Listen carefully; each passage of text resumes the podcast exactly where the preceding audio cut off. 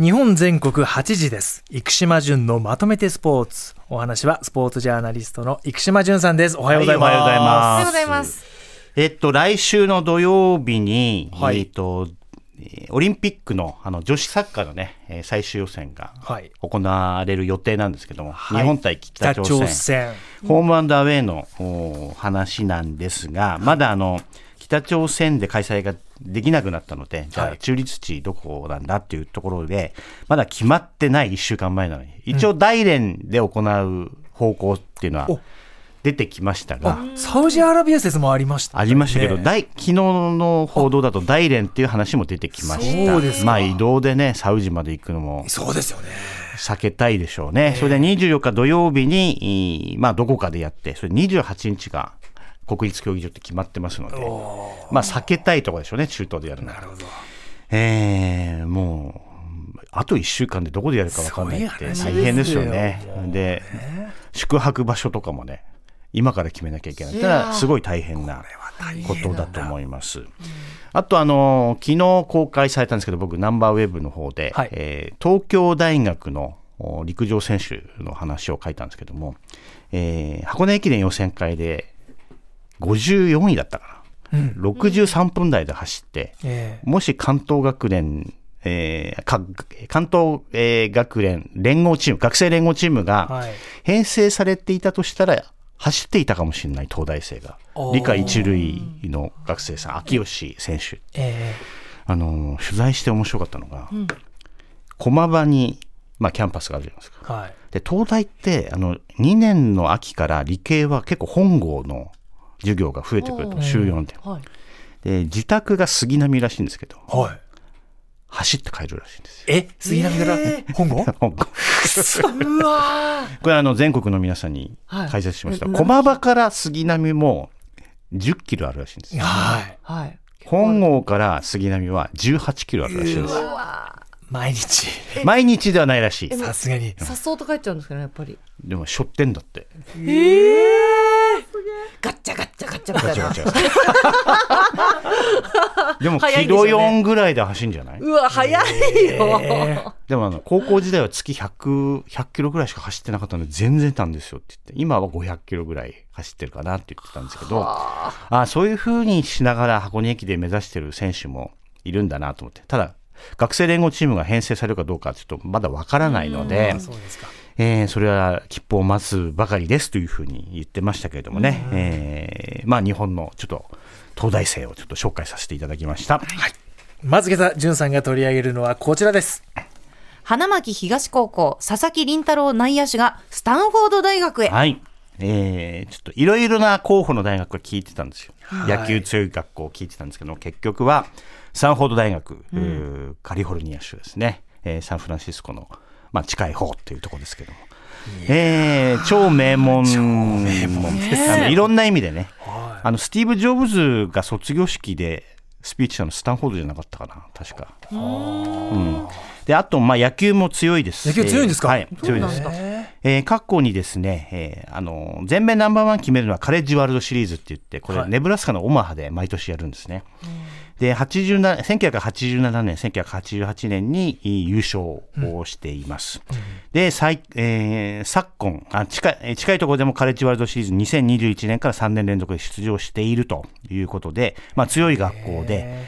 で、まあ、日本のメディアで話題になったのはえースタンフォードの監督があオンライン会見で、はい。えー授業料や寮費年間およそ1000万円かかるけれども、えーフルスカラシップだということで、えーまあ、あと教科書代も払われるかな。アメリカの大学あのフルスカラシップだと。でまあ日本の報道だとあのもう円円安換算でまた5000万とか言ってるけど、本当かよみたいな。あ 恐ろしい。まあでも、ん授業料云々で1000万っていうところに驚く人も日本ではいますよね、やっぱりね。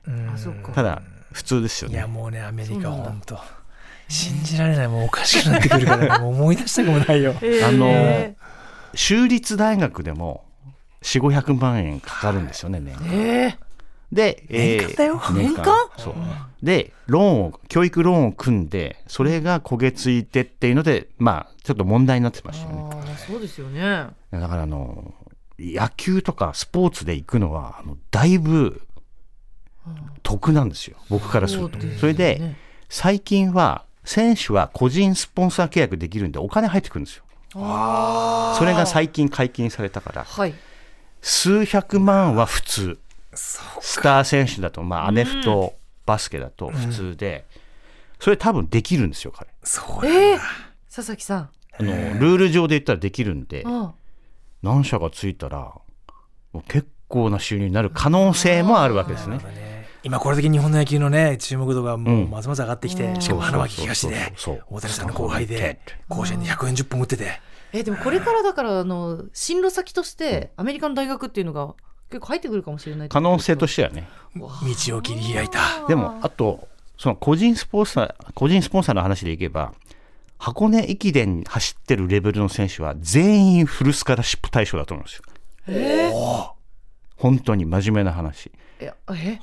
アメリカも強い大学あるんですかね？アメリカだとまあ駅伝ないからえないから。あの黒缶なんですけどね向こうはね。ああの別に箱根駅伝はっていう人で勉強したいっていうんだったら、んアメリカありなんですよ。確かに。これは新しい道ですよ。というのはちょっと僕すごく今気になってるんで佐々木麟太郎がどういうふうに成長していくか、その先ねアメリカのドラフトにかかる可能性もあります。メジャーリーグのドラフトにね,、えーちょっとこれは楽しみにしたいなと、まあ来年入学あ9月入学だから、はい。えー大学野球のシーズンって2月からなんですね。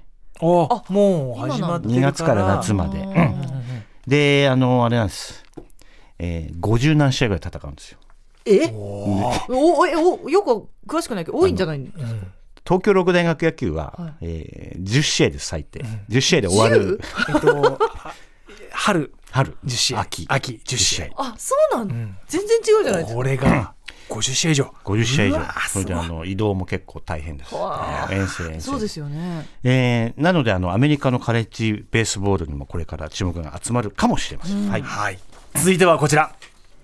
メジャーリーグの実況初の女性主任アナウンサーが誕生、はい、えーアスレティックスが発表したんですけども、ジェニー・カブナ氏、えーメジャーリーグ史上初、まあ、主任一番手アナウンサーですね。球あのアメリカの中継って球団好きだから、そうなんだ。そうなんです。あの毎日同じ人がやってる印象なんです。ただまあ週末とかで休むときに2番手3番手のアナウンサーがやるんだけど、その主任が女性になったっていうことで大変話題になっており初めてなんだ。ます。えー、で、彼女のキャリアは2015年にラジオで、まあ、はじキャリア、野球のキャリアキャリアが始まって、えー18年にメジャーリーグの実況をテレビでやるようになって、まあ、それから6年経って、まあ、主任のアナウンサーになったということで、えーバスケットはもう珍しく長いですね。女性のアナウンサーね。プレーバイプレーの。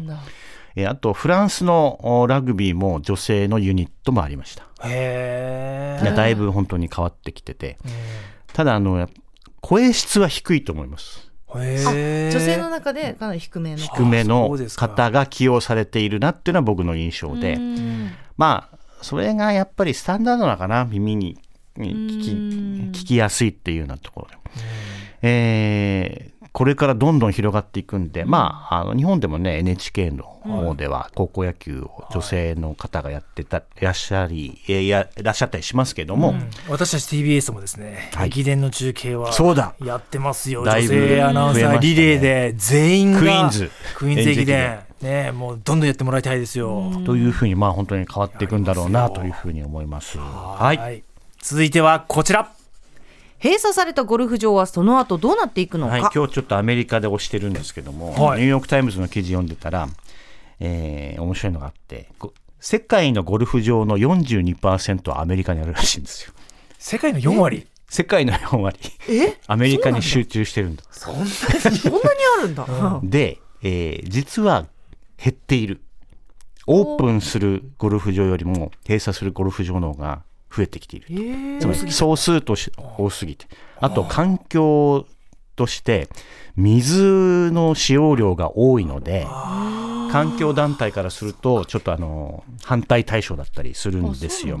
で、えーまあ経営が立ち行かなくなった場合うんオーナーは売り出すんですよね。はいそれがあの住宅だったりすする場合もあります。はいえーところがあ最近、えー多いのが非営利団体が、うん。えー買い取ってはい。再野生化を進めると。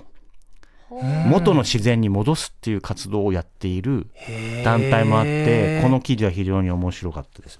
であのただそういう団体が買ったはいいけど手入れがなされてなくて、もうボサボサになっちゃって、ああの私たちはあの綺麗なゴルフ場の景色を見たいためにこの家を買ったのになんかあの枯れ木がなってたりする問題もある。まあただやっぱり、えー自然に返すということで言うとやはり絶滅していったと思われていた生き物が、うん。えー戻ってきたりして、えーまあ、どちらがいいのかちょっと分かりませんけども、まあ、ゴルフ場ってやはり切り開くからねいろいろね。そうですよね。であとアリゾナとかフロリダだと家の裏庭がなんとかホールのグリーンですとかっていう あるんですよね、ありますよね。えーそうなの？はい。球飛んできちゃうじゃない。もう名物コースとかねで 夕方になるとあのちょっとパターの練習を家の裏で、まあっていうのもあるわけですよ。だそういうのも込みでゴルフって生活にアメリカでは密着してんだけど、こういうねあの再野生化、あ面白い取り組みだなということで今日はちょっとご紹介させていただきました。はいこれがね今後日本の参考になってつながるのかどうか面白いですね。はいえー日本全国8時です。生島淳のまとめてスポーツでした。淳さんありがとうございました。